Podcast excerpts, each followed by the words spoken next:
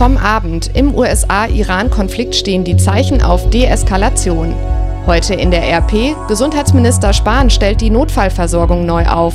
Und das kommt auf uns zu, die Handball-Europameisterschaft startet. Heute ist Donnerstag, der 9. Januar 2020. Der Rheinische Post Aufwacher. Der Nachrichtenpodcast am Morgen.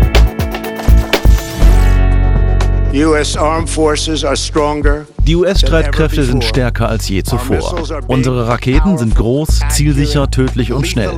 Dass wir diese großartige militärische Ausrüstung haben, heißt nicht, dass wir sie auch einsetzen müssen. Wir wollen sie nicht einsetzen. Das hat US-Präsident Donald Trump gestern Abend bei einem Statement in Washington gesagt und damit ein bisschen die Spannung aus dem Konflikt mit dem Iran rausgenommen. Von weiteren militärischen Angriffen war nicht die Rede, die USA wollen aber weitere Wirtschaftssanktionen gegen den Iran verhängen. Und damit guten Morgen, ich bin Christina Hövelhans, ich gehöre zu den neuen Stimmen im Aufwacher-Podcast, den wir heute beginnen mit dem Konflikt zwischen den USA und dem Iran. Da gab es ja in der vorvergangenen Nacht iranische Raketenangriffe auf zwei Militärbasen im Irak.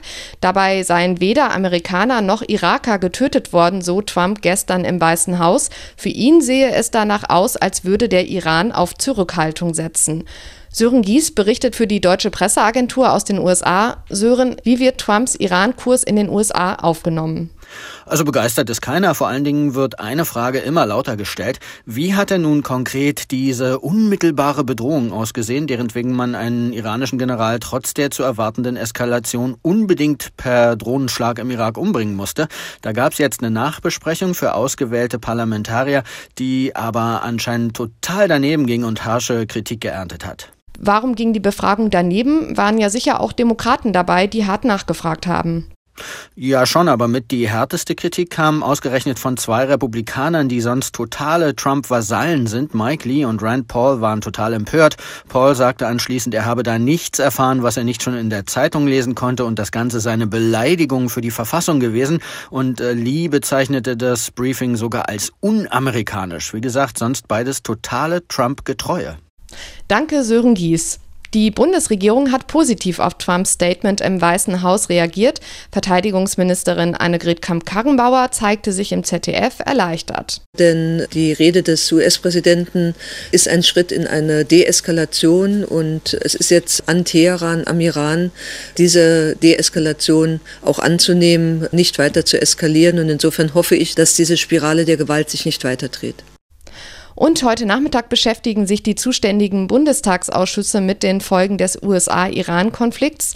Dabei wird es auch um die Frage gehen, ob und wie die Ausbildungsmission der Bundeswehr im Irak fortgesetzt werden kann.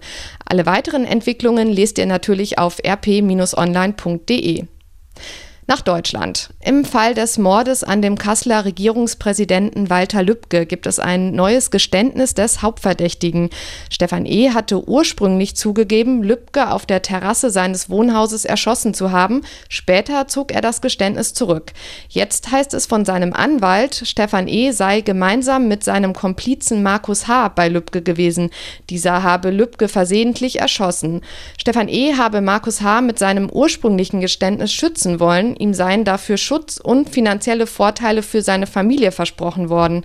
Mehrere Innenpolitiker fordern jetzt einen möglichen Unterstützerkreis hinter dem Mord an Lübcke umfassend aufzudecken. Und wir gehen nochmal ins Ausland. Ein Paukenschlag war das gestern Abend im britischen Königshaus.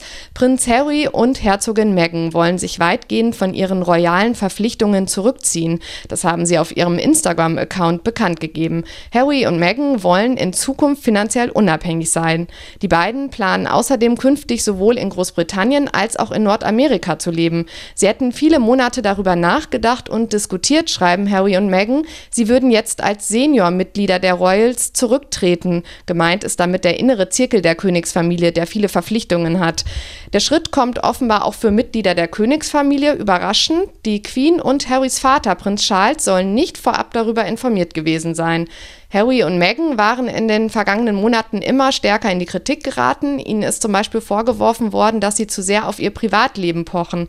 Vor kurzem haben sie sich eine mehrwöchige Auszeit von ihren Verpflichtungen genommen und sind mit ihrem Baby Archie nach Kanada gereist. Und Harry hatte zuvor in einem Interview eingeräumt, dass er sich mit seinem Bruder William auseinandergelebt habe.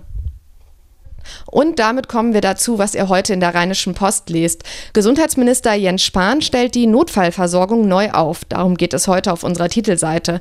Ab dem kommenden Jahr soll es in den Ambulanzen von Krankenhäusern keine langen Wartezeiten mehr geben. So steht es in einem Gesetzentwurf. Laut Spahn sollen die Notfallambulanzen, die Notärzte und die Bereitschaftsdienste der Ärzte besser verzahnt werden. Überall in Deutschland gilt es als Problem, dass viele Patienten auch mit leichteren Erkrankungen die Krankenhäuser Krankenhäuser aufsuchen und gleichzeitig die Praxisärzte während der Bereitschaftsdienste nicht ausgelastet sind.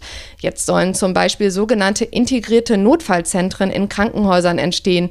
Hier sollen Kassenärzte und Kliniken zusammenarbeiten. So etwas Ähnliches wird gerade an Kliniken in NRW schon aufgebaut, die sogenannten Portalpraxen. In NRW könnten die Notfallzentren also an den Kliniken mit Portalpraxen entstehen.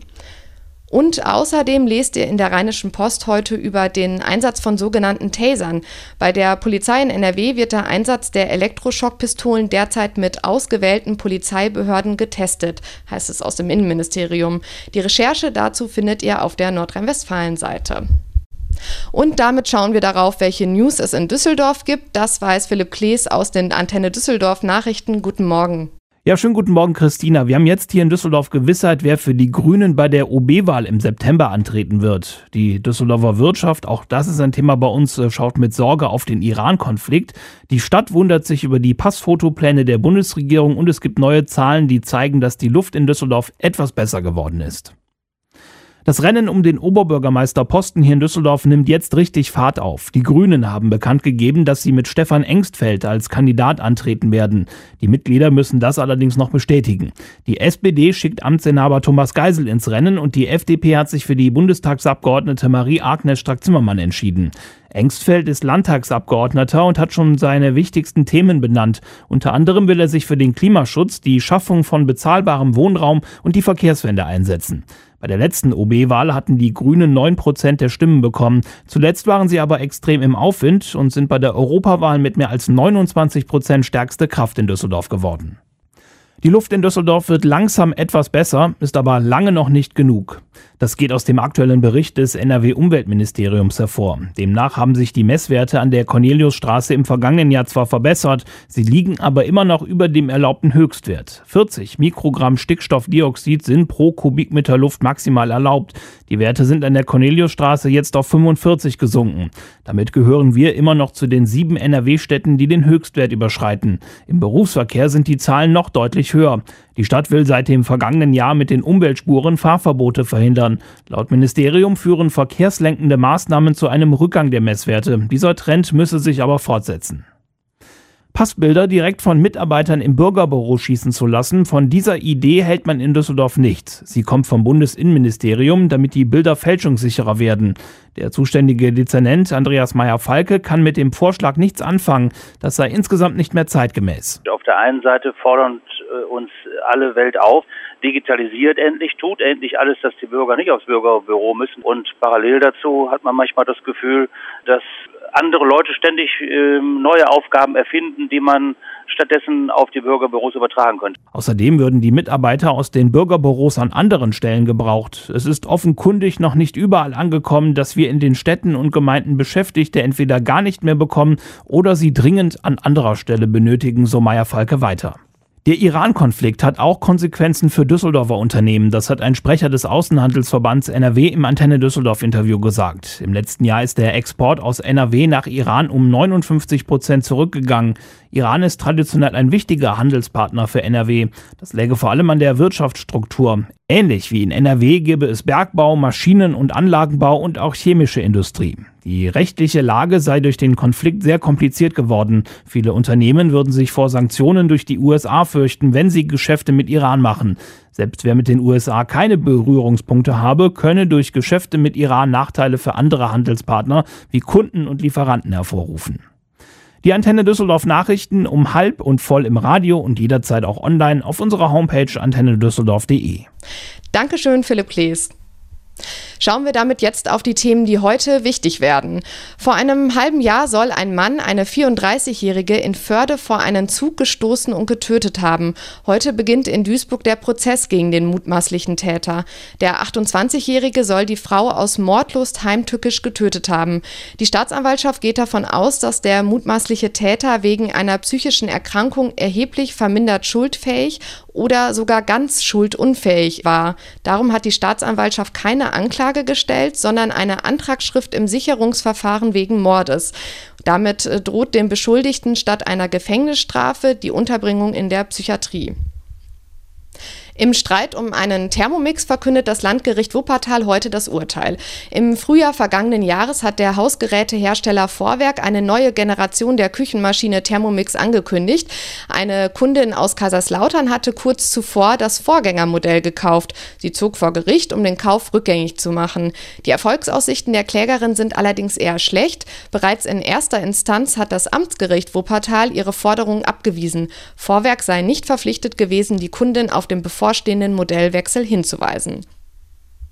Und heute startet die Handball-Europameisterschaft. Die EM wird zum ersten Mal in drei Ländern ausgetragen, in Norwegen, Österreich und Schweden. Deutschland startet heute Abend im norwegischen Trondheim gegen die Niederlande. Christian Klein berichtet für die Deutsche Presseagentur. Christian, was hat sich das deutsche Team denn für heute vorgenommen?